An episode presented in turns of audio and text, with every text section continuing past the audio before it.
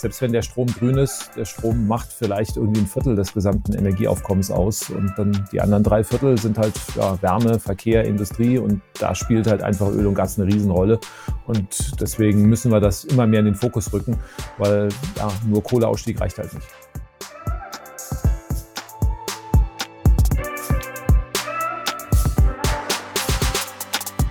Hi, willkommen bei Endpower. Wir sind Markus und Julius. Und wir sind überzeugt, dass die Energiewende machbar und für den Klimaschutz essentiell ist. Wir produzieren diesen Podcast, damit ihr die Möglichkeit habt, euch Energiewissen anzueignen und möchten euch nebenher spannende Personen und Projekte vorstellen. Los geht's. Plop. Es ist, es ist, ein Freitagmorgen, deswegen trinken wir kein Bier und Markus trinkt nur eine, eine Limonade. Willkommen bei Npower. Heute zu einer Folge zu den hohen, hohen Öl- und Gaspreisen und den Preisen zu, von Fossilen altogether. Und wir haben einen richtig guten Gast heute dabei. Er ist Prof an der Hochschule für Technik und Wirtschaft in Berlin. Er ist einer der lautesten Stimmen oder er hat eine der lautesten Stimmen ähm, für eine beschleunigte Energiewende in Deutschland und natürlich weltweit auch. Er ist nicht nur Prof, sondern er ist auch Podcaster, er ist YouTuber, er ist Buchautor und auch noch Vater und hat deswegen eine Familie zu Hause. Und deswegen podcastet er mit uns gerade aus seinem Keller. Deswegen willkommen in dieser Folge des Npower Podcasts, Professor Volker Quaschning. Ja, super. Danke für die Einladung. Alles Gute aus einem Keller aus Berlin. Genau. ja, ja. Voll gut. Ihr Lieben, was wir heute besprechen werden, was ihr lernen werdet, ist, dass es in den letzten Wochen ganz, ganz viele ähm, Beiträge in den Medien gab, dass es ganz hohe Öl- und Gaspreise ähm, ja, aktuell in diesem Winter gibt und auch noch weiterhin geben wird. Und die Frage ist, die wir heute besprechen werden, ist, wofür brauchen wir eigentlich Öl und Gas? Warum sind die Preise so hoch? Und ist das etwas, was irgendwie vielleicht dieses Jahr zum ersten Mal passiert ist? Und kleiner Spoiler, Nein, das sind Prozesse, die wir in den letzten Jahren auch schon ganz viel gesehen haben. Und darüber werden wir heute mit Volker sprechen und wir freuen uns ganz herzlich, dass du da bist.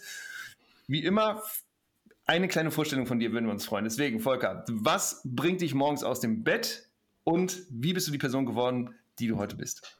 Ja gut, erstmal der Wecker, würde ich sagen.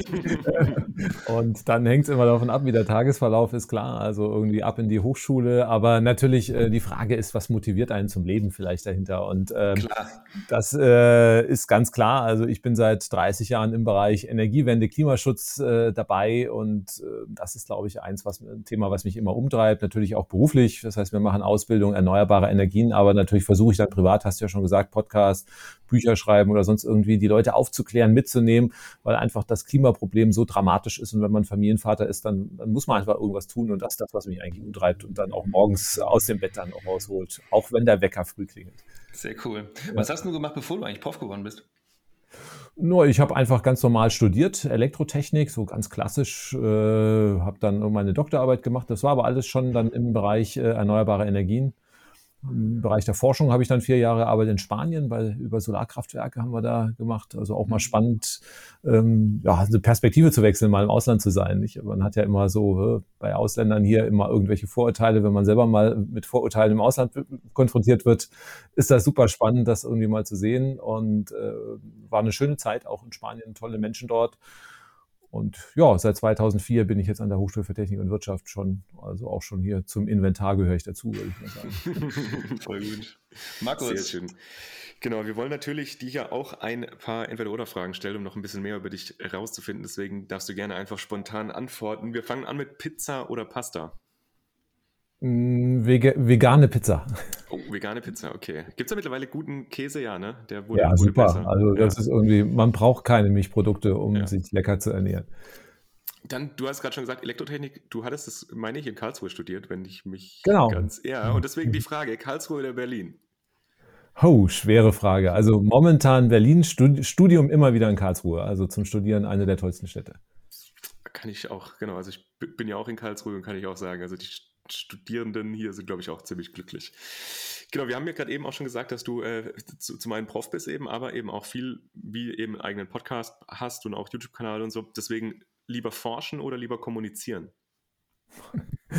Ihr macht es einem aber immer schwierig, macht ja halt beides Spaß. Also genau, aber kommunizieren ist, glaube ich, wichtiger für die Energiewende. Okay, und dann, weil du sagst, kommunizieren, lieber ein Buch schreiben oder lieber einen Podcast aufnehmen? Wir haben jetzt gerade ein Buch geschrieben, machen auch einen Podcast. Auch das ist wieder schwierig. Genau. Also ähm, auf das Buch sind wir stolz, kommt im Januar raus. Ähm, aber Podcast finde ich auch irgendwie eine Sache, wo man einfach aktuelle Sachen machen kann. Buch ist halt äh, ja was fundierteres. Also im Zweifelsfall dann doch lieber Podcast. Genau, das Buch heißt glaube ich Energierevolution, oder? Und Energierevolution jetzt genau. Genau, jetzt genau. Und wir, wir, für, die, für die Menschen, die Interesse haben, das zu lesen, wenn es dann rausgekommen ist, wir tun es auch in die Show Notes. Wenn es da schon einen Link gibt, muss voll ja, zu sagen, ob es da schon einen Link genau. gibt. Okay, aber perfekt. schon sieht, sieht, richtig cool aus. Und ist äh, grundsätzlich, also so als Einstieg für alles mögliche Energiewende-Themen oder um was geht es da? Genau, na, wir haben ja äh, in den letzten Jahr relativ viele Podcast-Folgen gemacht, wo wir wirklich die ganzen Themen der Energiewende von der Frage, was äh, passiert überhaupt, wenn die Klimakrise kommt, wie schnell müssen wir klimaneutral werden, wie sehen die Lösungen aus und das haben wir dann alles in Buchform äh, gebracht und das im Prinzip rausgemacht. Also das heißt wirklich von dem Problem bis hin zu den Lösungen ist dann äh, Energiewende, Klimaschutz eigentlich alles drin. Sehr cool. Super, cool. Und dann als letzte Frage, eine habe ich noch, äh, CO2-Steuer oder Emissionshandel? Beides mit. beides mit. Genau, also ich bin dafür, Benzin- und Dieselautos zu verbieten, aber dann nehmen wir die CO2-Steuer. Okay. ja, genau. Und zwar eine hohe CO2-Steuer. Genau. Also nicht, nicht die, die wir momentan haben. Also genau, wir sind über 25 Euro und das hat nicht so wirklich, äh, ja, das bringt, mal schauen, wie groß die Wirkung ja, ist. Ja, also das, deswegen, weil ihr gefragt habt, also können wir ja dann nachher bei Energiepreisen machen. Also wenn ich jetzt wirklich den Leuten das Benzin- und Dieselauto äh, fahren vergrellen will, dann brauche ich so eine hohe CO2-Steuer, die werden wir nie sehen. Also insofern brauchen wir andere Methoden, um wirklich den Klimaschutz und die Verkehrswende voranzubringen. Genau. So, dann gehen wir jetzt richtig rein ins Thema. Und zwar ist es ja so, dass wir über hohe Öl- und Gaspreise sprechen und dass wir da in den letzten Monaten eben auch ziemlich starke Entwicklung gesehen haben. Also zum Beispiel, ich habe hier einen Datensatz, der sagt, dass ähm, äh, die Entwicklung des Erdkreis, äh, Erdgaspreises so aussah, dass wir im Ende 2020 ungefähr bei 20 äh, was ist das? Ich glaube, das ist Euro. Nee, das ist das. Mhm. Nee, dann passt das ja genau. Also das ist, das ist, das sind äh, Daten von, äh, von Tidal Transfer Facility und da ähm, kann man sehen, dass im Ende 2020 wir einen Preis von unter 20 Euro noch hatten pro Megawattstunde und mittlerweile bis ähm, im September, Oktober ist das, ist der angestiegen, ja, circa bis auf 70 Euro pro Megawattstunde. Also so, ja, Faktor drei ungefähr, der, der, der sich da entwickelt hat. Bevor wir aber genau darüber sprechen, Volker, magst du einmal anfangen sagen, wofür brauchen wir eigentlich Öl und Gas ähm, und wo setzen wir das ein? Ich weiß, es ist eine sehr basic, basic Frage, aber einfach nur, nur um, ähm, um, um, den, um, das, um die Szene hier einmal zu setzen. Also wofür brauchen wir Öl und Gas in unserem aktuellen Energiesystem? Ja, das ist ja spannend. Wir fokussieren uns immer auf die Kohle, nicht? Also Kohleausstieg mhm. 2030 ist das Riesenthema. Ähm, ja, Kohle brauchen wir auch beim Strom, ein bisschen irgendwie bei der Industrie, aber im Wesentlichen basiert unsere Energieversorgung auf Öl und Gas. Das verwenden wir überall, zum Heizen, zum Autofahren, in der Industrie, äh, selbst für die Stromerzeugung. Also das heißt, Öl und Gas äh, sind mehr als die Hälfte unserer Energieversorgung und das heißt, wir sind komplett von Öl und Gas eigentlich abhängig und das ist dann auch Klimaproblem Nummer eins. Kohle ist am leichtesten CO2 einzusparen, aber von der Summe her, das meiste CO2 entsteht halt durch, durch Öl und Gas und deswegen müssen wir da halt auch möglichst schnell von weg. Was schätzt du, warum der Fokus in, in unserem Diskurs in Deutschland eher vielleicht noch sehr stark in diesem Elektrizitätssektor ist und eben noch nicht so ganz auf Phase-out von Öl und Gas? Naja, die, die Energiewende im Strombereich ist halt möglichst einfach. Ne? Also ich muss da einfach mal ein paar Kraftwerke abschalten. Also zum Beispiel, es gibt äh, große Kohlekraftwerke, Jenschwalde irgendwie oder, oder Neurath, die haben zusammen sieben Prozent der deutschen CO2-Emissionen. Das heißt, ich muss also nur zwei Kohlekraftwerke abschalten, schwupp, habe ich sieben Prozent eingespart. Das ist natürlich relativ einfach. Wenn ich das im Verkehr machen wollte, dann muss ich irgendwie 15 Millionen Autos von der Straße holen. Das ist natürlich eine ganz andere Hausnummer und deswegen fokussiert man sich erstmal auf den Strom, weil das da äh, etwas einfacher ist. Außerdem hat man da schöne Feindbilder Feindbilder, sage ich mal, die, die Kohlekraftwerksbetreiber, die auch wirklich die Energiewende richtig blockiert und behindert haben in den letzten Jahren. Also insofern ähm, ist das einfach hier im Bereich. Aber selbst wenn der Strom grün ist, der Strom macht vielleicht irgendwie ein Viertel des gesamten Energieaufkommens aus und dann die anderen drei Viertel sind halt ja, Wärme, Verkehr, Industrie und da spielt halt einfach Öl und Gas eine Riesenrolle. Und deswegen müssen wir das immer mehr in den Fokus rücken, weil ja, nur Kohleausstieg reicht halt nicht. Mhm. Und wie sieht es jetzt aus, also quasi diese Preise? Julius hat gerade jetzt eben schon gesagt, eigentlich zwei Cent pro Kilowattstunde. Es ist ja jetzt nicht ganz genau das, was wir jetzt als Haushaltspreis im Prinzip zahlen für jetzt beispielsweise Gas. Also wie setzen sich eigentlich generell so Preisbestandteile zusammen? Genau, also ähm, beim Gas, äh, Haushaltskundenpreis ja so sechs, sieben Cent oder sowas, also auch nochmal dreimal so hoch wie das, was äh, ihr am Anfang genannt hat, das sind halt so die Großhandelspreise. Das heißt also, ähm, muss man schauen, der Strompreis, der Gaspreis, wenn das Gas über die Grenze kommt, ist, war sogar noch niedriger, der wäre unter zwei, unter zwei Cent, also irgendwie bei anderthalb Cent die Kilowattstunde äh, noch einem guten halben Jahr. Das heißt, das ist das, was praktisch dann, dann Russland bekommt dafür, dass das Gas dann halt hier geliefert wird. Dann gibt's halt hier die Gasversorger, die es halt noch verteilen und da auch nochmal ein bisschen was draufschlagen. Ja, und dann muss es ja auch nochmal verteilt werden bis zu den Endkunden. Das heißt also, da werden ja Gasleitungen betrieben. Das heißt, da gibt es erstmal sogenannte Netzentgelte. Das heißt, irgendjemand muss ja die Leitungen irgendwie fit halten. Dann kommen also da nochmal ein kräftiger Aufschlag. Ja, und dann gibt's halt auch noch Steuern und Abgaben. Und dann in der Summe halt, also Einkaufspreis plus Marge plus Netzentgelte plus Steuern, landet man dann halt irgendwie beim Dreifachen von dem, was halt einfach äh, der Großhandel, also der, der Einkauf für den Gas ist. Gaspreis Was ganz spannend ist, finde ich, bei diesen Preisen bei Gas ist, dass, du hast ja gerade genannt, dass Steuern und, und Netzentgelte natürlich ein substanzieller Anteil ist, aber allein knapp 25 Prozent des Preises für Gas, den die Endkunden bezahlen, ist tatsächlich, sind nur Steuern. Und nochmal Net und Netto Netzentgelte sind auch irgendwas über 20 Prozent. Also dass das einfach auch, das ist einfach nicht nur dieser, der, der tatsächliche Bezug vom Gas ist, der teuer ist oder so, sondern dass einfach da auch sehr viel abgeschöpft wird vom, vom Gesetzgeber, ne? was ja eigentlich nicht schlecht ist, ja. Also er erst recht, wenn ja. es fossile Energien sind.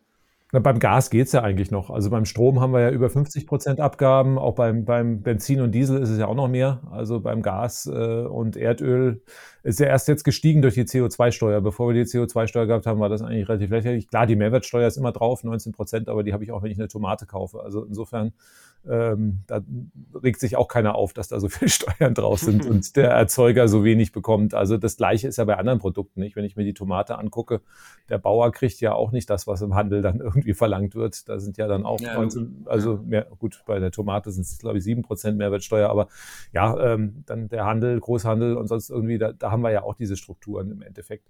Und die Energiepreise haben halt nochmal extra Energiesteuern. Das war bei Öl und Gas bislang, also Heizöl und Erdgas zum Heizen bislang relativ wenig. Jetzt ist die CO2-Steuer dazugekommen, aber im Vergleich zum Strom immer noch äh, relativ gering. Und deswegen merken wir halt auch so dramatisch die ähm, Preissteigerung beim Gas, weil die hauen halt, äh, weil der Anteil wirklich des Gaseinkaufs macht halt schon relativ viel aus und deswegen haut das halt da deutlich mehr durch als Jetzt zum Beispiel Benzin und Diesel ist auch teurer geworden, aber hat sich ja jetzt nicht verdoppelt oder so. Nee, du hattest eben schon gesagt, dass wir den größten Teil des Gases importieren. Also wir importieren ja fast alles. Äh, du hast jetzt gerade Russland genannt, aber Russland ist ja nicht der einzige ähm, Exporteur von Gas, also von dem wir in Deutschland was importieren. Magst du mal sagen, wo der Rest des Gas herkommt und was das vielleicht auch für einen Einfluss auf die, die Preisentwicklung hat in den letzten Monaten? Naja, das meiste kommt schon aus Russland, also beim Gas. Also deutlich mehr als die Hälfte holen wir aus Russland. Ähm, Norwegen ist noch ein großer Lieferant und die Niederlande haben lange Zeit noch viel geliefert, nur die haben keinen Bock mehr auf Gasförderung, weil äh, die riesen Umweltprobleme haben, die steigen gerade aus. Dann bleiben also nur noch zwei Lieferanten übrig momentan, also Russland und Norwegen. Und wir merken ja gerade so, das Verhältnis mit Russland ist ja perfekt. Das spricht dafür, dass irgendwie die uns ganz günstige Preise und äh, die Gaspreise senken. Also Sarkasmus Ende. Also das heißt, wir haben eine sehr, sehr große Abhängigkeit. Und ähm, deswegen müssen wir schauen, dass wir da wirklich aus dem Gas rauskommen. Also das heißt, das wird auch die nächsten Jahre problematisch bleiben. Man kann versuchen jetzt über, also die Frage ist ja bei dem Gas, wie kommt das Gas zu uns? Das kommt halt über Pipelines. Ich kann jetzt noch irgendwo mit Flüssiggastankern irgendwo aus anderen Ländern irgendwo Gas nach Europa schippern und das dann da versuchen zu verteilen. Aber A, ist das auch teuer. Und dann muss man auch erstmal gucken, wer da einem was zum vernünftigen Preis liefert. Und äh, klimapolitisch ist das, äh, wenn ich jetzt Flüssiggas aus den USA mir hole, auch eine Katastrophe. Also insofern ist das so die Wahl zwischen Pest und Cholera. Also die Lösung, die ich eigentlich äh, empfehlen würde, einfach möglichst schnell weg mit dem Gas, eine sinnvolle Heizung auf erneuerbaren Energien und dann haben wir einfach schon viel mehr gewonnen. Kannst du noch mal kurz ein bisschen vielleicht erklären, du hast jetzt gesagt, mehr als 50 Prozent kommen aus Russland. Wer entscheidet es denn eigentlich, dass wir mehr als 50 oder jetzt eben diese Prozentzahl aus Russland importieren? Also ist es das so, dass das wirklich die einzelnen Gasversorger entscheiden, beziehungsweise die das dann direkt bei denen einkaufen? Oder also wo, wo kommt dieser ganze Markt eigentlich zustande oder wie, wie funktioniert der? Ja, es gibt ja die, die großen äh, Gashändler, die entsprechend dann natürlich auf dem Markt versuchen, was zu bekommen. Aber wenn jetzt alle nach Norwegen gehen und sagen, ich hätte nur noch norwegisches Gas, dann äh, werden irgendwann die Norweger abwinken und sagen, so viel können wir gar nicht produzieren. Also Deswegen ähm, ist einfach der Anteil von Russland kommt dadurch zustande, dass es halt einfach in Europa nicht mehr so viel gibt. Man muss ja einfach schauen, also auch bei den Vorkommen von Erdgas und Erdöl. Also bei Erdgas ist es etwas weniger als zwei Prozent, bei Erdöl weniger als ein Prozent der weltweiten Vorräte befinden sich in Europa. Das heißt also, ähm, als Europa auf Öl und Gas zu setzen, wo wir selber davon also hm, nur noch wenig haben. Klar, ein bisschen noch Norwegen, Großbritannien, aber ähm, im Großen und Ganzen ist sonst nichts mehr da. Und ähm, das heißt, wir sind da im Wesentlichen auf Importe angewiesen und da muss man einfach gucken, wer halt liefern kann. Und die Pipelines, die liegen halt nach Russland. Gibt nach Süden noch Algerien ein bisschen was, aber das kommt dann, das ist eher dann für Südeuropa gedacht. Das kommt gar nicht in Deutschland an. Und deswegen ist halt einfach Russland so eine große Macht. Die haben halt die dicken Pipelines durch die Ukraine und ähm, die neue Pipeline, eine durch, durch die Nordsee, äh, Nord Stream 1, das ist ja Nord Stream 2 gebaut, da gibt es eine riesen, riesen Diskussion noch, ob die in Betrieb genommen werden soll oder nicht. Und deswegen haben wir halt einfach die, die Leitungen dahin und deswegen werden wir auch noch auf absehbare Zeit sehr, sehr abhängig von Russland sein. Jetzt ist es ja so, dass die, der, die Gasversorgung in Deutschland oder auch in Zentraleuropa funktioniert ja ganz gut. Also grundsätzlich also wird ja vertragskohärent äh, geliefert und so weiter. Wofür gab es denn jetzt überhaupt dieses Argument, jetzt nochmal eine neue äh, Pipeline da reinzubauen? Also war das einfach nur, um die Kosten geringer zu halten, weil dann eben weniger, weniger Übertragungen, äh, Kosten an zum Beispiel Polen und Ukraine bezahlt werden mussten? Oder was war das Hauptargument? Vielleicht, dass Herr Schröder einen Lobbyistenvertrag bekommen hat. Also ähm, ich weiß es nicht. Also natürlich muss man sagen, ähm, solche Pipelines haben ja eine gewisse Lebensdauer, nicht? Also die Pipelines durch die Ukraine sind schon alt. Das heißt also früher oder später, wenn man lange auf Erdgas setzt, muss man sich über Gedanken machen. Nur ähm, die Gedanken sind nicht so sonderlich sinnvoll gemacht worden, weil wenn wir wissen, dass wir eigentlich in 15 Jahren klimaneutral werden sollten, dann darf ich auch kein Erdgas mehr aus Russland fördern. So eine Leitung wird für, wird für 50 Jahre gebaut. Also deswegen habe ich schon bei der Leitungsentscheidung die Hände über den Kopf zusammengeschlagen. Wie kann ich jetzt eine Leitung für 50 Jahre planen, wenn ich weiß, dass ich möglichst 15 oder die Bundesregierung will noch ein bisschen länger Erdgas verwenden, aber auch 25 Jahre. Also das ist die Leitung immer noch nicht abgeschrieben. Wie kann ich so ein Projekt realisieren? Also das ist ähm, insofern ist das ein bisschen schwierig. Die, die Pipelines durch die Ukraine reichen momentan noch vollkommen aus. Wir brauchen das Nord Stream 2 eigentlich nicht. Und da sind natürlich auch geopolitische, also man, wir wissen ja, also Russland, die Ukraine, die mögen sich ja besonders, gerade äh, politisch gesehen, also auch wieder Ironie. Ähm, und deswegen möchte, ja, muss man immer dazu sagen. ja, sonst nachher, das wird, das wird genauso rausgeschnitten. Genau, und dann sonst wird das so rausgeschnitten. Professor Quaschning hat gesagt, die mögen sich. dann ist das auch so, wenn Professor Quaschning das sagt. Ja, Wäre wär ja mal gut, wenn die sich mögen, dann hätten ja, wir das stimmt, wahrscheinlich ist gar nicht schlecht. Aber genau, Russland möchte ja, äh, also die müssen ja Transitgebühren zahlen an die Ukraine, nicht? Und äh, für alles Gas, was durchgeleitet wird. Und da haben die natürlich keine Lust dazu. Das ist, glaube ich, äh, eines der Hauptgründe. Und dann hat man natürlich versprochen, es wird alles besser, billiger, schöner, toller. Und dann haben die Deutschen und dann hat Herr Schröder noch ein bisschen Lobbyismus gemacht und dann hat Deutschland gesagt, auch hurra, machen wir. Und deswegen haben wir halt jetzt diese Leitung. Aber ähm, wie gesagt, ich hätte sie nicht gebaut. Ja, jetzt kann man natürlich sagen, okay, also die Gasversorgung die nächsten zehn Jahre würde auch nur so funktionieren ohne die Nord Stream 2 Leitung. Ähm, und jetzt haben wir sie. Äh, ist immer noch nicht in Betrieb mal schauen, was bei rauskommt. Also insofern ähm, gibt es ja jetzt keinen irgendwie klimapolitischen oder äh, versorgungstechnischen Hintergrund, sondern jetzt geht es ja einfach nur um die große Politik, ob wir die Leitung einschalten oder nicht. Wird es dann jetzt tatsächlich, also wenn wir jetzt mal sagen, also die wird ja vermutlich doch irgendwann nächstes Jahr in Betrieb gehen, wenn die Genehmigung dann vielleicht durch ist. Also wird Man es weiß dann, es nicht, ne? Also ja, Frau, Frau Baerbock ja. hat angekündigt, dass sie relativ ja, ein bisschen härter vielleicht mit, mit chinesischen Freunden und den, den russischen Freunden umgehen wollen würde in den ersten ja. Tagen. Aber was das genau bedeutet, man weiß es doch nicht, oder? Ich glaube, ich glaub, es entscheidet sich, wenn die Russen jetzt doch feststellen, dass sie die Ukrainer wirklich nicht mögen und dann auch militärisch vorgehen, dann kann ich mir vorstellen, dass äh, da nochmal die Karten neu gewürfelt werden. Ansonsten ist das ja ganz normal im Entscheidungsprozess drin. Die haben jetzt irgendwie Verfahrensfehler gemacht, deswegen muss da jetzt irgendwie eine neue Gesellschaft gegründet werden. Das dauert halt einfach. Aber ansonsten ähm, gibt es eigentlich, glaube ich, irgendwie äh, ja, nicht so wirklich einen Grund, so ein Projekt dann zu canceln. Ist ja auch dann die Frage, wer bezahlt das am Ende? Die haben ja da viele Milliarden Euro. Viel rein. Ja, es ist ja schon genau, viele Milliarden Euro ja. verbaut. Es ist ja nicht nur ein russisches Projekt, da hängen ja auch andere Unternehmen drin. Und wenn man jetzt einfach sagt, no go, dann ist immer die Frage, wer zahlt das? Wenn äh, das nicht nach Recht entschieden wurde, dann äh, sind entschädigungsfällige Zahlungen fällig. Also kann natürlich die Bundesregierung immer sagen, also irgendwo, ich mache da ein Veto und ein Gesetz dazu, dass die nicht in Betrieb gehen darf. Aber dann ist es ja eine Enteignung und dann muss ich Entschädigung zahlen. Also und dann muss, muss man in Deutschland durch, durchdiskutieren, ob man das will. Mhm. Ähm, Dann hat man quasi doppelt, doppelt dafür gezahlt auch irgendwo. Ja, das wird natürlich die Motivation Russlands, irgendwie noch mehr Gas nach Deutschland zu liefern, nicht unbedingt erhöhen, um das mal so zu sagen. Und das wird auch nicht für niedrige Gaspreise sorgen. Andererseits würde ich mich da auch nicht erpressen lassen. Aber ich glaube, das Sinnvollere wäre, als jetzt über Nord Stream 2 hin und her zu diskutieren, zu gucken, dass wir möglichst schnell vom Gas wegkommen. Also das heißt, eigentlich würde ich jetzt äh, gucken, keine neuen Gasheizungen mehr einbauen, Einbaustopp für Gasheizungen verhängen, gucken, dass man bei der Industrie auch aus dem Gas rauskommt, möglichst die Alternativen pushen, dass wir dann in fünf, sechs Jahren einfach deutlich weniger Gas brauchen. Dann können wir wieder die An Anteile von Russland reduzieren. Und ähm, wenn dann Nord Stream 2 genehmigt ist, aber kein Gas mehr durchgeleitet wird, weil wir es nicht mehr abnehmen, ist auch okay. Ja.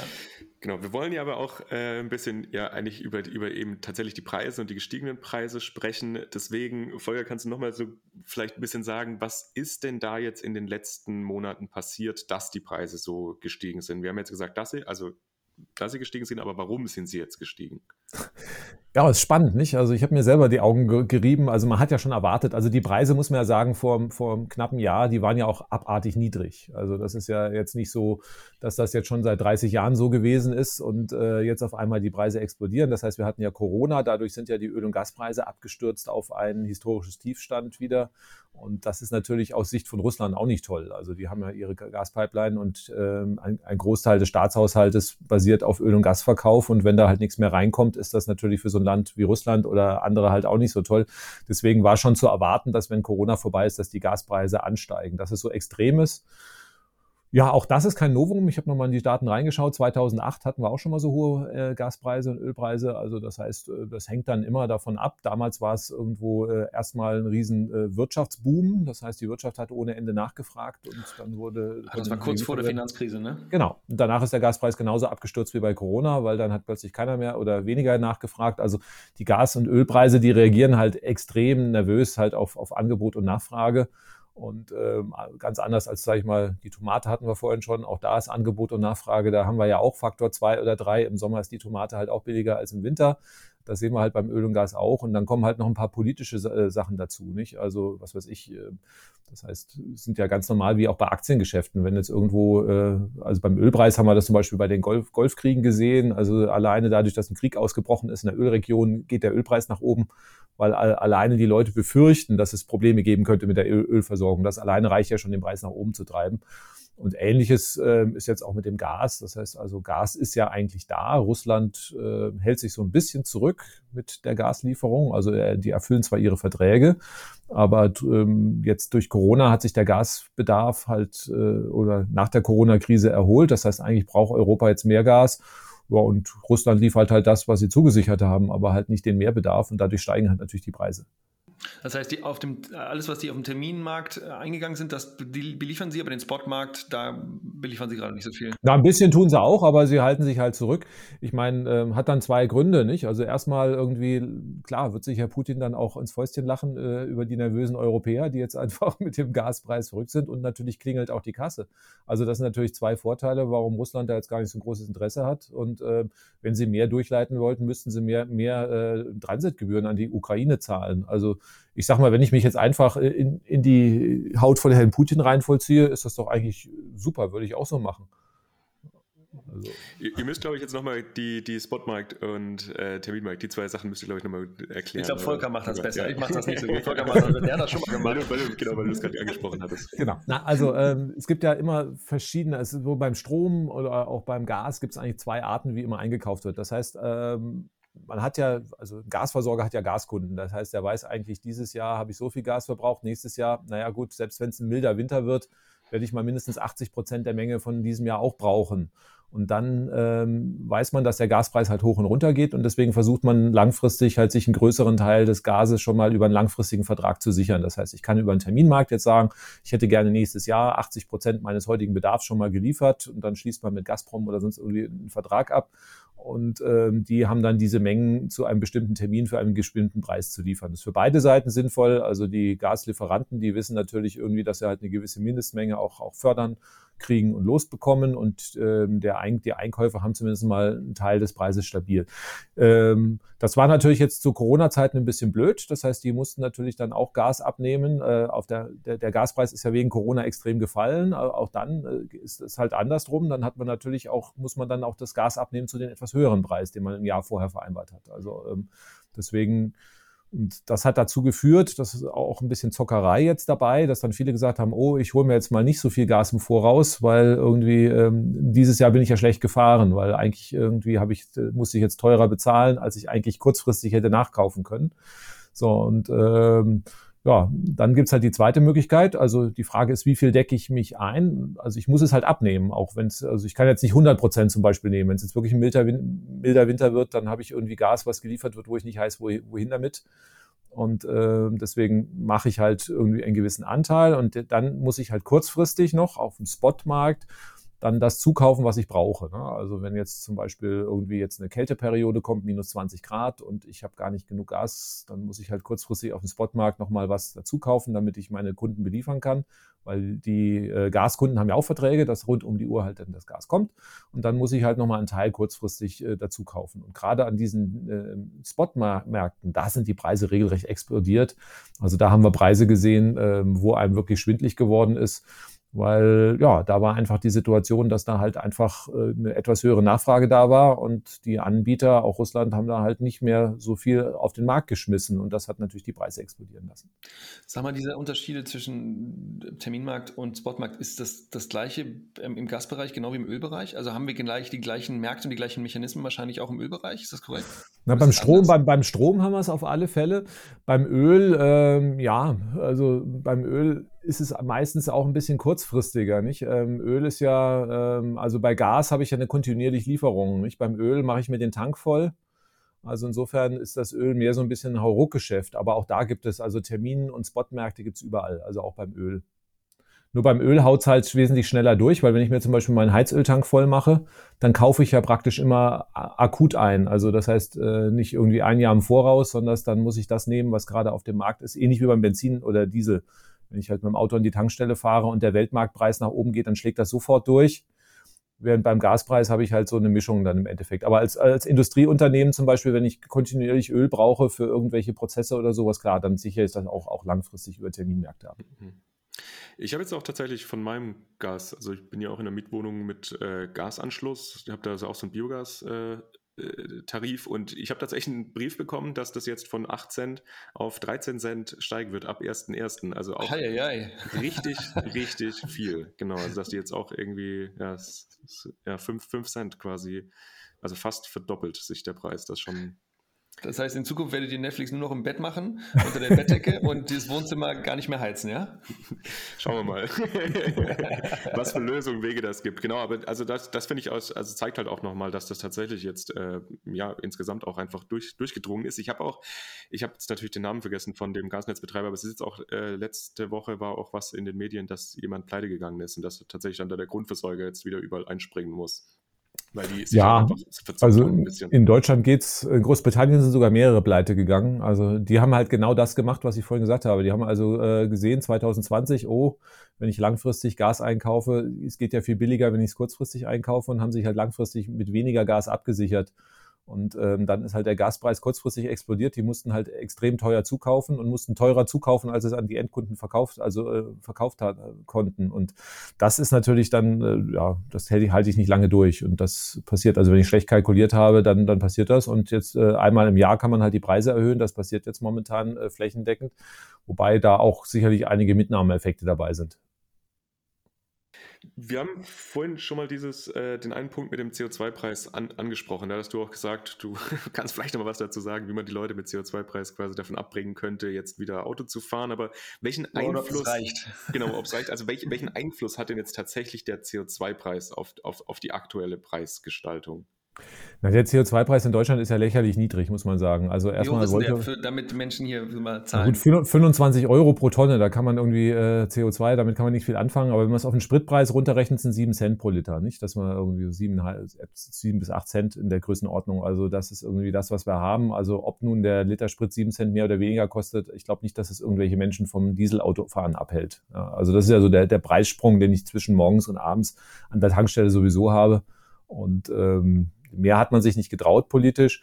Ähm, in Schweden ist man bei schon über 100 Euro die Tonne, also 25 in Deutschland, über 100 in Schweden. Und ähm, da sieht man auch, ähm, wie hoch der Preis eigentlich werden muss, damit man überhaupt äh, irgendwelche Lenkungswirkung hat. Man möchte ja die Leute wegbringen vom Benzin- und Dieselauto, von der Öl- und Gasheizung.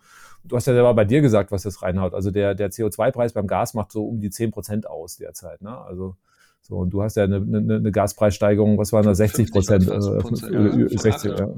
ja. von ja. Ja, 7 auf 13. Ja, also insofern, und ja, dein Vermieter wird jetzt auch nicht die Gasheizung raus, rausreißen. das bleibt dann halt so. Und deswegen sehen wir, dass also die CO2-Steuer hilft ein bisschen, klar, aber ähm, sie ist jetzt nicht so das Signal. Deswegen glaube ich, also dass man eigentlich, wie gesagt, äh, wie in Dänemark das so machen müsste. In Dänemark hat man einfach den Einbau neuer Öl- und Gasheizung verboten. Das heißt also, äh, in Neubauten darf man es halt nicht mehr reinbauen und dann äh, läuft das halt aus. Sowas wäre in Deutschland auch sehr sinnvoll, weil wie gesagt, über den Preis, ja, also man hat das schon immer so gemacht und das ist ja auch mühselig und wer bezahlt das dann? Und also klar, langfristig wird sich durch den Preis was verändern, aber nicht so schnell, wie wir es eigentlich müssten. Jetzt steht im, im neuen Koalitionsvertrag ja, dass ab 2025, ich glaube, äh, Familien oder ich weiß nicht, Einfamilienhäuser müssen mit mindestens 65 Prozent Erneuerbaren versorgt werden. Ich finde das ein bisschen kryptisch. Ich, vielleicht habe ich es auch nicht ganz komplett verstanden, aber ich hätte mir eigentlich gewünscht, dass wir tatsächlich so ein Verbot von Gasheizung im, im, im, im, im Koalitionsvertrag drin gehabt hätten. Warum haben wir den denn nicht? Erzähl mal, was denkst du aus deiner ja, also Berlin-Bubble? Ich, ich, ich habe ja nicht irgendwie an dem Verhandlungstisch gesessen, aber das ist so ein typischer Kompromiss. Also ich, ich, ich stelle es mir so vor, die Grünen haben gesagt, gesagt, ja, wir brauchen wie in Dänemark einen Ausstieg aus der Öl- und Gasheizung, möglichst 2025. Dann haben die anderen gesagt, nee, geht gar nicht, frühestens 2050. Und, die, äh, und dann hat man gesagt, na gut, dann machen wir halt einen 65-prozentigen Ausstieg. Gut, äh, Kompromiss das, ja? äh, beschlossen. ja, ähm, muss man fairerweise sagen, also äh, man wird ja jetzt nicht irgendwo eine Heizung einbauen, eine, eine Gasheizung und als Alternative wäre zum Beispiel eine elektrische Wärmepumpe oder eine Holzheizung, dass man sagt, okay, 35 Prozent kommen jetzt von der Gasheizung und 65 irgendwie von der, von der erneuerbaren Heizung. Das heißt, bei Einfamilienhäusern ähm, sorgt dieser Passus dafür, dass eigentlich die Öl- und Gasheizung auch vermutlich nicht mehr eingebaut wird. Insofern kann man sagen, ist das vielleicht ein cleverer Kompromiss aus Sicht der Grünen dann im Endeffekt. Im Gewerbebereich wird es wahrscheinlich anders aussehen, nicht? Also da, ähm, gerade wenn ich einen hohen Gasverbrauch habe, da kommt immer ein Gas, Gasspitzenkessel dazu und dann wird man immer noch einen Gaskessel einbauen. Ähm, da ist ein bisschen schade. Also deswegen sage ich mal, für einen Einfamilienhausbereich sicherlich gut, aber wir hätten es eigentlich überall gebraucht, den Gasausstieg. Und ähm, insofern ist es halt so ein klassischer Kompromiss bei der Ampel, der aber irgendwie auch nicht so zu Ende gedacht ist. Also er bewirkt was, aber nicht, da, nicht das in dem Umfang, was wir bräuchten. Hm. Du hattest eben gerade von, von Dänemark gesprochen. Weißt du, ob die das, als sie das verboten haben, ob die eben auch weitere Instrumente eingeführt haben, um zum Beispiel soziale Härten und sowas abzu, abzuwenden? Weil das ist immer die Frage. Du kannst natürlich immer, ist immer leicht mit, mit Ordnungsrecht zu sagen, das geht jetzt nicht mehr, aber du hast ja oftmals auch einfach Familien oder Haushalte, die vielleicht auch nicht das Geld haben oder also da solche Inf Infrastrukturinvestitionen tatsächlich zu tätigen. Ja, es wurde, ja nicht verboten, ähm, Öl- und Gasheizung zu betreiben, sondern es nur neu einzubauen. Ja. Ja, und ähm, dann bin ich eigentlich relativ entspannt. Also ähm, ich weiß es nicht bei Dänemark, äh, müsste ich jetzt auch nochmal nachschauen. Es war 2013, da waren auch die Preise irgendwie so im, im mittleren Bereich. Also ähm, die Alternativen sind in Dänemark auch einfacher, weil Dänemark hat sehr viele Fern- und Nahwärmenetze, ähm, auch viel mit Biomasse, wo dann der Preisunterschied auch nicht so dramatisch ist. Man muss ja dann immer, immer schauen, äh, ja, ähm, ich selber habe auch keine, keine Gasheizung. Wir hatten damals eine Holzpelletheizung gebaut. Ähm, heute würde ich eine Wärmepumpe einbauen als, als äh, die mit Erneuerbaren, aber vor 15 Jahren war das irgendwie, war der Anteil Erneuerbarer mir noch zu niedrig. Deswegen hatte ich mich damals noch für eine Holzpelletheizung entschieden. Ja, die war auch ein bisschen teurer als die Gasheizung, aber bezogen auf die gesamte Bausumme waren das vielleicht ein oder zwei Prozent Mehrkosten. Ja, also dafür, dass ich eine klimaneutrale Heizung habe, da muss man einfach schauen. Also also wenn man wirklich selber baut, dann weiß man irgendwo, also ich habe dann halt irgendwo an anderen Stellen die ein oder zwei Prozent eingespart. Das ist ja dann auch immer eine Frage der Prioritäten. Und äh, bei mir war klar, es kommt eine klimaneutrale Heizung rein. Und äh, ich glaube, wenn man, also das ist immer das Problem, alle meckern immer, weil wir meckern ja auf hohem Niveau. Da macht man halt fünf Quadratmeter weniger Wohnfläche und dann geht das wieder. Und ähm, das wird keinen umbringen beim Neubau. Ja. Siehst, siehst, du da auch so ein bisschen das Problem vielleicht von, also da haben wir jetzt auch schon ein paar Mal drüber gesprochen, jetzt sind wir irgendwie so doch ein bisschen in diesen Gebäudebereich abgedriftet mit Heizung, aber dass einfach diese Beratungsleistungen manchmal auch nicht so ganz äh, genügend sind, also dass man dann vielleicht in der Beratung aktuell doch noch gesagt bekommt, ja, bau dir einen Gaskessel ein, das ist eine gute Technologie, damit fährst du sicher. Also dass einfach das bei vielen auch noch gar nicht angekommen ist, was die, eben die steigenden Preise in den nächsten Jahren bedeuten werden.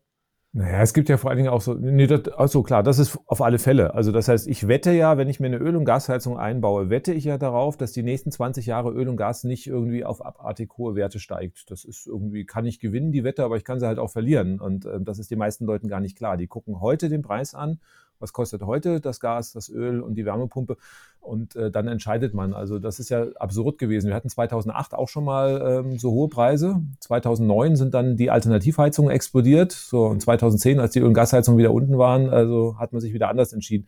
Diese Fluktuationen oder über 20 Jahre, die sind ja nicht raus und alle, die sich 2010 jetzt irgendwo eine Öl- und Gasheizung eingebaut haben, jammern jetzt über die hohen Öl- und Gaspreise. Ähm, insofern mein Onkel hat sich nach dem, nach dem Ahrtal, äh, nach der Ahrtal-Katastrophe, wo, wo der ganze Haus abgesoffen ist, jetzt eine neue Gasheizung eingebaut vor zwei Monaten oder so. Und ich, ich dachte so, wie kannst du nur? Weil das ist genau, wie du hast ja gesagt, das ist genau eine Wette, ne? Und wir wissen doch, es gibt, wir haben diesen CO2-Preis jetzt, der ist jetzt noch bei 25 Euro, das ist nicht besonders hoch, aber der wird ja langfristig auch steigen. Und es ist ja auch nicht so, dass wir genau wissen würden, dass die Öl- und Gaspreise in der Zukunft irgendwie gering bleiben würden. Also ja, das Öl, Öl, und Gas wird irre teuer werden, das muss, muss man ganz klar sagen. Ähm, wenn, wenn wir es nicht teuer machen oder Herr Putin, dann wird das das Bundesverfassungsgericht machen, weil wir haben einfach auch ganz klare Klimaschutzvorgaben, die kann ich mit Öl und Gas nicht erfüllen. Das heißt, Öl und Gas sind fossile Heizung. Aus so einem unsanierten Einfamilienhaus kommen da sieben, acht Tonnen CO2 raus pro Jahr. Also das heißt aus dem Schornstein. Das muss man einfach nochmal ganz klar äh, dann kommunizieren. Und deswegen müssen wir da eigentlich weg aus der Öl- und Gasheizung. Und äh, Deutschland hat einfach klare Klimaschutzziele. Wir, wir müssen also hier 2045 klimaneutral sein, vielleicht sogar früher. Das werden die Gerichte noch klären. Ja, was mache ich dann, wenn ich mir jetzt eine neue Öl- und Gasheizung einbaue? Gut, 20 Jahre kann man sagen, geht vielleicht gerade noch so, aber meistens leben die ja 30 Jahre oder noch länger. Wenn ich mir jetzt in fünf Jahren eine Heizung einbaue, dann komme ich auf alle Fälle mit der Heizung über das Jahr 2045 hinaus. Und äh, was kann dann die Regierung machen? Die kann entweder verordnen, dass die Heizungen rausgerissen werden. Das werden sie nicht tun? Das werden sie nicht tun, weil das werden wir auf einen Schlag gar nicht hinbekommen, weil wir das Personal dafür gar nicht haben. Ähm, außerdem wäre es eine Enteignung, das müssen wir wieder entschädigen, deutsches Recht, also äh, würde, würde sehr, sehr teuer werden. Die Alternative ist, dass man versucht, über grüne Gase oder äh, grüne, also synthetisches Öl das Ganze zu machen. Das heißt, da nehme ich dann Strom aus Sonne und Wind, mache da erstmal Elektrolyse, Wasserstoff draus, das kommt dann nochmal in eine Fabrik und dann habe ich entweder grünes Methan oder, oder auch grünes Erdöl und ähm, das kann ich mir herstellen, aber das Zeug ist halt schweineteuer. Das heißt, das wird zwei oder dreimal so teuer sein wie Öl und Gas und irgendwann werden wir gezwungen sein, das zu kaufen aus Klimaschutzgründen. Das heißt also, die Wette, dass Öl und Gas äh, ja, sich dann vom Preis her wieder runtergeht und da unten bleibt, die wird, wird man auf alle Fälle verlieren. Die wird wahrscheinlich nicht aufgehen, ja. Okay, Volker, möchtest du aber nochmal jetzt, ich weiß nicht, Julius, hast du noch eine, eine weitere Frage? Okay, dann, dann würde mich nochmal so ein bisschen interessieren, also als, als abschließend so dein Blick vielleicht jetzt in die Zukunft. Du hast gerade schon gesagt, die Preise werden jetzt also relativ sicher steigen, nicht nur wegen CO2-Preis, sondern eben auch wegen Klimaschutzvorgaben. Also langfristig, ne? Lang, also genau, lang, langfristig, ja. das ja. meinte ich. Genau, aber ähm, nochmal zu dieser Einordnung eben auch vielleicht mit, mit, mit den Erneuerbaren, dass die den Preis dann durchaus auch wieder reduzieren können, vielleicht gerade auch im, im, im, Stromsektor. Also was glaubst du, was jetzt einfach so bei, bei diesen preislichen Sachen in den nächsten Jahren langfristig eben passieren wird?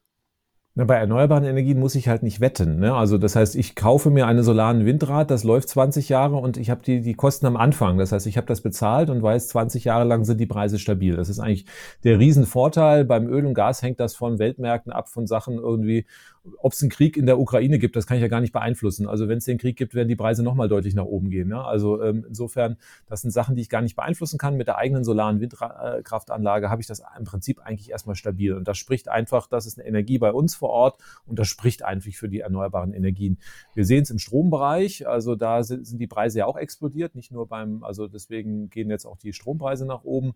Da haut es nicht ganz so stark durch, weil ähm, der Anteil der Steuern dort höher ist und das nicht ganz so auffällt. Aber auch da haben wir den Bereich und ähm, da sehen wir so, dass mittlerweile Solarstrom billiger ist als der Spotmarkt an der Strombörse. Ja, und das ist natürlich schon eine relativ interessante Entwicklung. Und äh, wenn man seine eigene Solaranlage hat und dann, was weiß ich, den Strom zu Hause aufbraucht oder das, das Elektroauto belädt, dann hat man hier stabile Preise, die einfach äh, weiter unten sind. Und auch insgesamt bei der gesamten Energieversorgung, leider ist der Anteil Erneuerbarer halt noch so niedrig. Hätten wir jetzt irgendwie 50, 60, 70 Prozent Erneuerbare, dann könnte uns der Gaspreis relativ egal sein, weil das dann halt entsprechend äh, hier niedrig ist. Das heißt, wir sehen jetzt leider so eine blöde Entwicklung. Dadurch, dass Gas so teuer ist, dann explodiert auch der Strompreis. Jetzt, und ähm, ja, wenn der Marktpreis nach oben geht, dann nehmen das natürlich auch die Solar- und Windanlagenbetreiber halt mit. Ne? Also das heißt, äh, die könnten halt jetzt auch günstiger liefern. Aber wenn es natürlich 13 Cent gibt statt irgendwie sechs wie vor einem Jahr, dann nehme ich halt die 13 Cent. Ich auch mit, klar. Ja, ja, klar. Und werden natürlich äh, erstmal auch weniger günstig anbieten. Da sehen wir überall, auch in Europa, dass also plötzlich auch, also klar, dann verdienen sich jetzt gerade die erneuerbaren Energien auch da eine, eine goldene Nase damit ist auch jetzt nicht Sinn der Sache, aber wenn wir jetzt einen sehr, sehr großen, also weil der Anteil der Erneuerbaren noch zu klein ist, um halt irgendwie, äh, aber wenn der Anteil der Erneuerbaren so groß wäre, dass man das Gas komplett ersetzen kann, dann haben wir halt wieder den Wettbewerb und dann sind die Preise auch dauerhaft stabil. Deswegen müssen wir daran arbeiten, wirklich die Erneuerbaren so schnell wie möglich auszubauen. Da müssen wir auch erstmal investieren. Das kostet natürlich auch was. Da schreien immer alle. Aber ähm, am Ende haben wir einfach stabile Preise und sind einfach auch von diesen Preisschwankungen, von irgendwelchen Abhängigkeiten, wenn Herr Putin den Gashahn abdreht im Winter, na, dann möchten wir mal sehen, was dann los ist. Also das sind ja auch ganz andere Abhängigkeiten. Wir haben Gasspeicher, die ein paar Monate reichen, aber die Preise werden explodieren und äh, wir werden dann doch bippern, kommen wir damit noch bis zum Sommer. Und also ähm, ja, das sind einfach Sachen, die man verhindern kann mit erneuerbaren Energien und deswegen sollten wir die Energiewende so schnell wie möglich machen. Das ist ein richtig, richtig schönes Abschlussstatement. Deswegen, Volker, vielen lieben Dank, dass du uns diese ganzen Einblicke heute gegeben hast in die generell, also wie sich die Preise entwickelt haben, entwickelt werden und aktuell eben auch sind. Wenn ihr da Interesse dran habt, Volker hat es am Anfang ja gesagt, er hat selber auch einen Podcast, der heißt, das ist eine gute Frage Podcast. Da haben die auch schon eine Folge zu den steigenden Öl- und Gaspreisen aufgenommen. Also wenn ihr das, was wir jetzt heute besprochen haben, nochmal hören wollt an einer anderen Stelle, hört auf jeden Fall auch mal bei Volkers Podcast rein und generell kann ich ihn auch sehr empfehlen. Also die sprechen auch über sehr viele spannende Themen. Genau, und ein paar YouTube-Videos hat er auch gemacht, die auch sehr engaging sind. Genau. Dankeschön, danke. Cool, Volker. Mach's gut, schön, dass du dabei warst. Ja, hat auch Spaß gemacht. Bleibt gesund und ja, wir sehen uns im erneuerbaren so, Energiezeitalter. Genau, und es ist ja die Weihnachtsfolge, deswegen habt wunderschöne Feiertage und Weihnachten. genau. Kommt Ciao. gut rüber. Ciao. Recap. Recap. Lieber Markus, wie fandest du die Folge? Was hast du mitgenommen? Also grundsätzlich die Folge fand ich richtig spannend. Ich finde, Folge hat es richtig, richtig gut gemacht. Ich, man merkt einfach, er hat halt auch einfach Medienerfahrung. Also er spricht, finde ich, sehr strukturiert, sehr klar, hat irgendwie auch ja zu allen Punkten immer sehr gute, gute abgewogene Meinungen. Deswegen, ich fand es sehr angenehm, mit ihm zu sprechen. Ich fand, er hat einen richtig schönen Überblick gegeben über das ganze Thema und ich hoffe, dass jetzt auch bei allen, die zuhören, quasi das Ganze vielleicht ein bisschen transparenter geworden ist. Ich fand es spannend, dass wir ja nochmal so beleuchtet haben, wo die Reise hingeht und warum sich das jetzt so entwickelt hat, weil dann hat man halt auch vielleicht nochmal ein besseres Verständnis dafür, dass eben auch so geopolitische Entscheidungen da Einfluss drauf haben. Und ich fand es auch cool, dass wir nochmal über das Thema Nord Stream 2 geredet haben. Also einfach, weil wir haben das auch schon mal zwei, dreimal angesprochen, aber dass wir jetzt auch nochmal, ja, vielleicht nochmal da ein bisschen mehr Transparenz schaffen konnten, für, für was das Projekt eigentlich ist und dass wir es vielleicht nicht unbedingt jetzt brauchen würden. Und ich fand es aber gut, äh, dass wir nochmal geklärt haben, jetzt diese Preisbestandteile auch, also dass eben im, im Gas und Strom doch durchaus relativ große Steuern, Abgaben und auch eben das Thema mit den Netzentgelten. Äh, wir haben da jetzt nicht drüber gesprochen, explizit, aber das vielleicht nochmal zum Hintergrund ist vielleicht ganz spannend, dass eben bei gerade bei Strom und Gas, dass eben diese Netzentgelte und der Vertrieb oder beziehungsweise eben Netzbetrieb und Vertrieb, dass die eben getrennt voneinander sind von zwei Anbietern und man deswegen bei den beiden Energieträgern ja auch im Prinzip wild wechseln kann. Also ihr könnt ja euch, wenn ihr jetzt eben Gas habt, könnt ihr euch ja irgendeinen Gasversorger nehmen und euch beliefern lassen, bei Strom ja das gleiche. Und dass deswegen eben diese Sache mit den Netzentgelten und den, ähm, dem Vertrieb, dass es eben zwei getrennte Positionen sind in der Rechnung. Ja, was hast du so gelernt? Ja, eine zentrale Sache, die ich sehr spannend fand und die ich sehr cool fand, dass Volker das so relativ stark und gut strukturiert nochmal dargelegt hat, ist, dass bei jeder Investitionsentscheidung, die wir treffen, also nicht nur in unseren eigenen Häusern oder Wohnungen oder den Häusern von unseren Eltern oder sowas, ähm, dass jede Infrastrukturentscheidung auch eine gewisse Wette ist. Und diese Wette ist eben, wenn ich mir Gas einbaue, dann wette ich, dass die Gaspreisfluktuation relativ gering ist und dass ich langfristig günstiges Gas einkaufen kann. Versus, wenn ich eben mir eine Wärmepumpe einbaue, dann würde ich eben wetten, dass Gas eben und fossile Preise eben hochgehen und dass aber dass die, dass erneuerbare Energien oder erneuerbarer Strom langfristig eine günstigere ähm, eine günstige Alternative ist, um meinen, meinen Energiebedarf zu decken. Und ich glaube, das ist eine Frage, die man sich stellen muss, wenn man was, äh, ja, wenn man investiert. So, und ich glaube, dass diese Wette mit fossilen Energieträgern aufzugehen scheint oder noch langfristig aufzugehen, aufgehen wird, ist, bin ich mir nicht sicher. Und ich glaube, dass mittlerweile einfach, das hat Volker ja auch gesagt, dass durch die erneuerbaren Energien, dass du einfach weißt, am Anfang kostet das natürlich viel bei der Investition, aber dass du, wenn du eine Solaranlage auf deinem Dach hast und das dann nutzen kannst, um damit einen Teil deiner, de, deines Hauses mit erneuerbaren Energien zu versorgen, dass du damit einfach einen relativ stabilen, ähm, stabilen Teil deiner Energieversorgung dann eben schon organisiert hast. Und die Wahrscheinlichkeit, dass eben Gas und Öl langfristig teurer werden wird, weil wir einfach dieses riesige Problem Klimawandel Klimawandel haben, ist, glaube ich, relativ klar. Das heißt,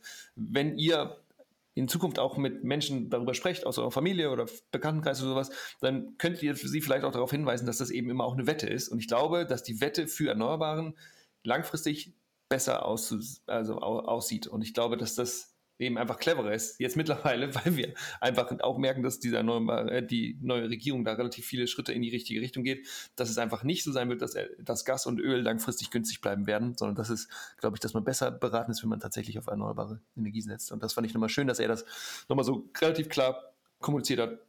Genau, und sonst kann ich mich einfach nur an, äh, äh, kann ich mich nur das mal unterstützen, was du gesagt hast. Ich fand, das ist ein richtig guter Typ, der einfach ein krasser Überzeugungstäter ist für die erneuerbaren Energien. Ähm, und das merkt man ja auch in der, in der Art und Weise, wie er spricht. Also er ist überzeugt und er ist einfach gut strukturiert und ein richtig guter Typ und ich freue mich voll, dass er dabei war. Auf jeden Fall. Und genau das, was, was du gerade gesagt hast, also dir kann ja im Prinzip der Öl- und Gaspreis auch egal sein, wenn du eben Elektroauto mit eigener PV-Anlage hast, weil dann hast du die gebaut und dann weißt du ganz genau, du wirst da in den nächsten Jahren, was weiß ich, drei, vier Cent pro Kilowattstunde zahlen für deinen eigen erzeugten Strom und dann ist es das halt und da ja. wird nicht nochmal was Neues dazukommen. Ja, und ich finde es auch krass, dass, dass du mir gerade, also dass du gesagt hast, was da jetzt für eine Preiserhöhung für, für deinen Gas, ja, äh, bei deinem Gasbetreiber, das, das, ist schon krass hoch. Also was war 40, 50 Prozent? Ich, also, ja, das war wirklich, das, also ich, das war ganz witzig, weil ich habe September den ersten Brief bekommen, da hieß es dann irgendwie, ich glaube 0,6 Cent Erhöhung, also halt im Prinzip so ein bisschen, so was man sagen wird, gut, das ist vielleicht sogar CO2-Preis eben, aber dann jetzt tatsächlich vor, ja, vor ein paar Wochen ja, also um 5 Cent. Um 5 Cent erhöht bei 8 Cent. Also das sind ja 70 Prozent oder sowas. Das, das ist echt. Ja, also okay, das ist noch nicht mal 40, sondern 70. Also das ist ja richtig, das ist ja richtig substanziell. Ich bin mal gespannt, ob die das dann auch, wenn die Preise wieder runtergehen, auch wieder runterholen oder ob sie es dann einfach da oben lassen, weil sie wissen, dass du ja, ja nicht kündigen wirst. Jetzt, genau, das ist ja jetzt sowieso erstmal, also ich habe jetzt natürlich Einspruch und was weiß ich, also könnte ich alles machen, aber es ist nicht, ja, ist ja auch egal. Aber äh, im Prinzip ist das ja ein Preis, der jetzt auch mal festgeschrieben ist, ja wieder für ein Jahr, weil es sind ja mal Jahresverträge, äh, für die du das festschreibst. Das heißt, selbst wenn sich der Markt jetzt wieder entspannen würde Anfang nächsten Jahres, da, ja. Aber du hast, auch, ein, du hast auch einen Biogasvertrag. Also das ist ja auch nochmal die Frage. Also weil die, das ist nur, nur, nur, Bio nur, Teil, nur Teilbiogas. Das ist diese 100%, diese 100% hm. Biogasverträge, die gibt es quasi gar nicht mehr. Da könnt ihr auch, wenn irgendjemand hier zuhört, und von einem 100% Biogas-Vertrag weiß, gibt, gibt man gerne Bescheid. Also ich, ja. Ja. Machen Weil die leider nicht mehr viele. Unabhängig von diesen ganzen geopolitischen Dingen ja. auch. Und von wie, wie, so. wie Schnack, Jetzt Schnick, Schnuck. Wünschen wir euch aber wunderschöne Feiertage. Habt eine richtig schöne Adventszeit und genießt, kommt ein bisschen runter, entspannt ein bisschen kommt auch gut zwischen den Jahren durch und habt einen, wir kommen in der nächsten Folge, ist glaube ich der 2. Januar. Genau. Das heißt, wir begrüßen euch dann wieder im neuen Jahr mit neuen Themen und neuen äh, Gästen. Aber wir werden am 2. Januar zu zweit mal eine kleine Folge machen. Wir werden uns nochmal ein bisschen äh, einen Koalitionsvertrag anschauen, was da eigentlich los ist und was eben in den nächsten Jahren so auf uns zukommen wird. Genau, und dann werden wir nochmal ein bisschen darüber sprechen, wie sich eigentlich Empower in den, im letzten Jahr verändert hat und wie sich vielleicht Empower auch in den nächsten, im nächsten Jahr entwickeln wird. Also so ein bisschen Preview auf das nächste Jahr. Genau, das war's von uns. Schöne Weihnachtstage. Wir freuen uns, wenn ihr nächstes Jahr wieder dabei seid. Äh, bis dann, alles Gute. Ciao.